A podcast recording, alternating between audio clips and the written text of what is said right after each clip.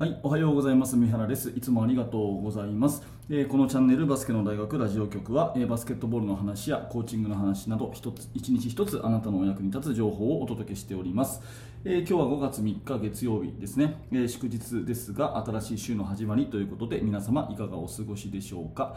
えー早速ですがですね、今日のテーマは、えーシュートが入らないあなたへということで、えー指導者の目線からですね、えー自分のチームはシュートがなかなか入らないと、まあ、私もそういう反省をすることがよくあるんですが、えーなかなかシュートが入らない、ないどうしたらいいのかなというように思っている方がかなりいると思うので、そんな方へ向けて、えーお話をしていきます。でこの話はですねあのー多分、えー前のラジオでもした気がするんですが大事な話は何度してもいいと思うので、えー今日も話すんですが、え中川圭さんという方の本で「基礎からのバスケットボール」っていうですね本が20年ぐらい前に出された本があります。で私はたまたまそれをですね見つけて本当にザ入門書っていう感じのですねえーまあ、バスケット始めた子が見るような、えーとっても分かりやすい本なんですけれどもそれの後書きに書いてある話がですねとにかくシュートが一番大事っていうテーマで書かれているんですね。でこれは本当に指導者としてあのー覚えておいた方がいいなと思って何度も何度も繰り返し私はそこの部分を読んでるんです。で昨日もそれをたまたま読んだので、えーそれそのまま読みますね。中川圭さん基礎からのバスケットボールの後書きです。はい。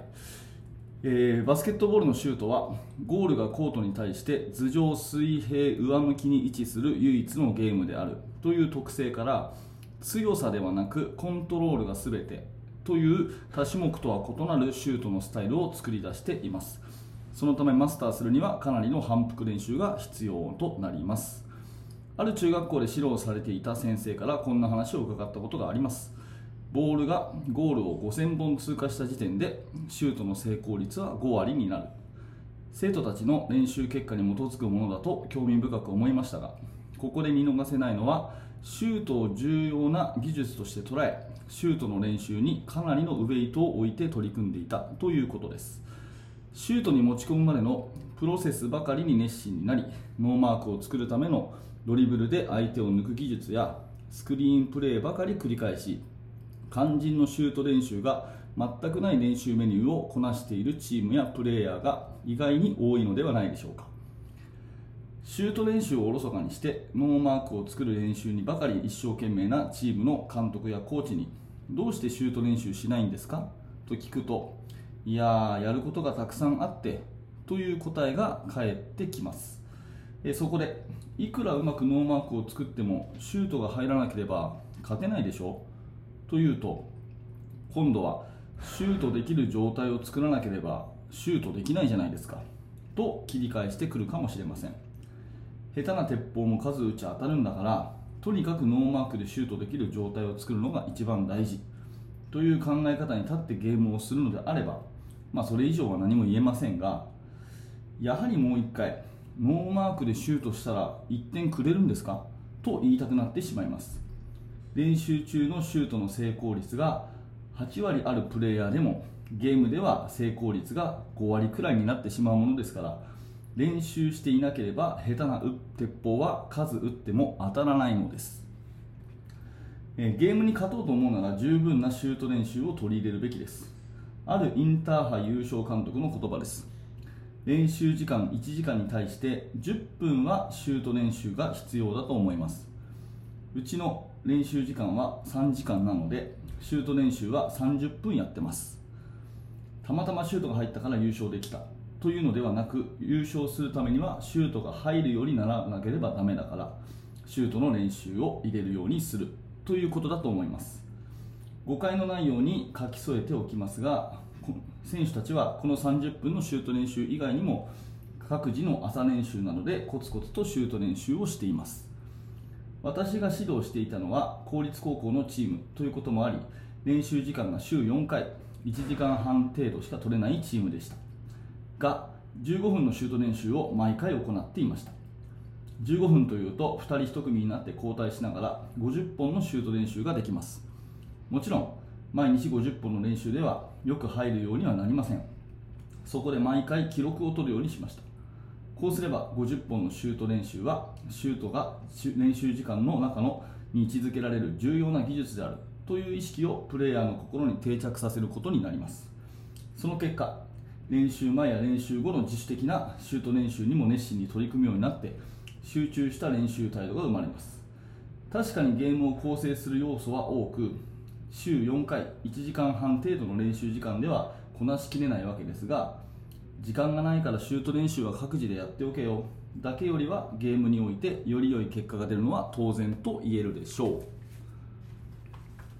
それぞれのチームにはそれぞれの特徴がありそれぞれの事情があるのでチームとしての目標設定の仕方やその目標にたどり着くための練習計画をここで詳しく紹介することはできません。そこで私の若い頃の体験を反面教師として示すことにします。私が学生の時に最初にコーチをしたのは私立の大学附属の女子高校でした。大会に出れば多分1回戦で負けてしまうような相手と戦っても勝てないチームでした。走れない飛べないシュートが届かないという状態でした。しかし幸いにも顧問の先生は自分が技術指導できないにもかかわらず熱心にチームの面倒を見てくれました。また部員たちも技術的なレベルはともかく練習にはきちんと出てきました。まず一生を目標に練習をスタートしました。勝つためには何をするのか。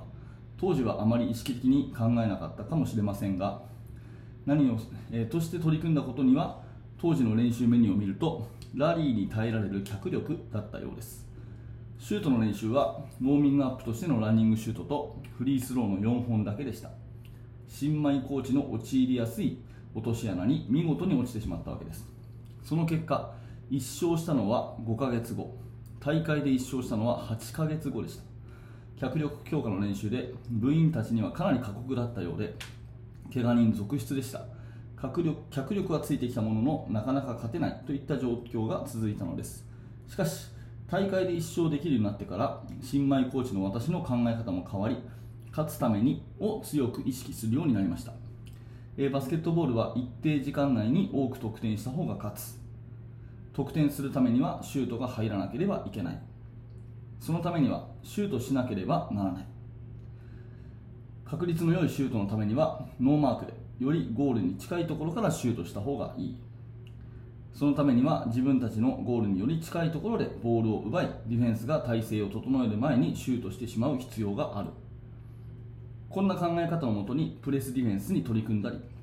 インターセプトからの攻撃を想定してドリブルシュート相手チームがディフェンスの体勢を整えてしまった場合を想定してアウトサイドシュートの練習などに重点を置くようになりました。その結果チームはかなりの速度で大きくなり、えー、大会での成績も飛躍的に良くなりました。たとえいつも100点取れるチームでもいつも101点以上取られるチームでは勝つことができません。ディフェンスの重要性もクローズアップされるべきです。しかしせっかくディフェンスがよくロースコアに抑えることができても得点力がないために勝てないチームも多いのではないでしょうか。得点、シュート力ということにもう少し力を入れたチーム作りをすることが多くのチームの課題であるように思えてなりません。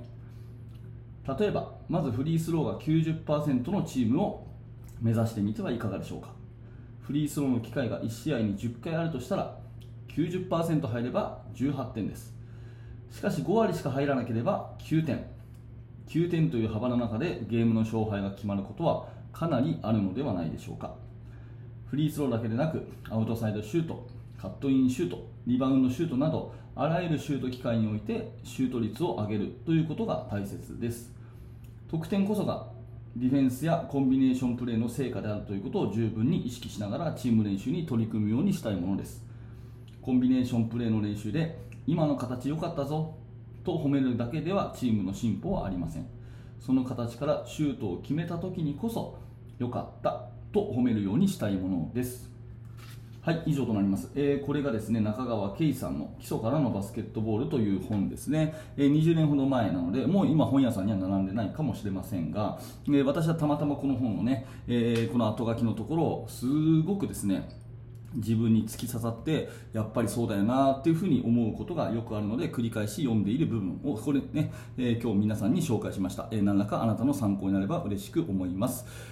はい、ありがとうございました、えー、このチャンネルではですねいつもこのような感じで毎朝7時に、えー、バスケットボールの話をしております、えー、もし興味関心のある方はですね、え高評価のボタンまたチャンネル登録をしてまた明日の放送でお会いしましょうえそして現在ですね、え無料のメルマガ講座、また、えバスケの大学研究室というものがあります。指導者にとって、えプラスになる、勉強になるような、え情報発信、情報交換しておりますので、え興味のある方は説明欄から覗いてみてください。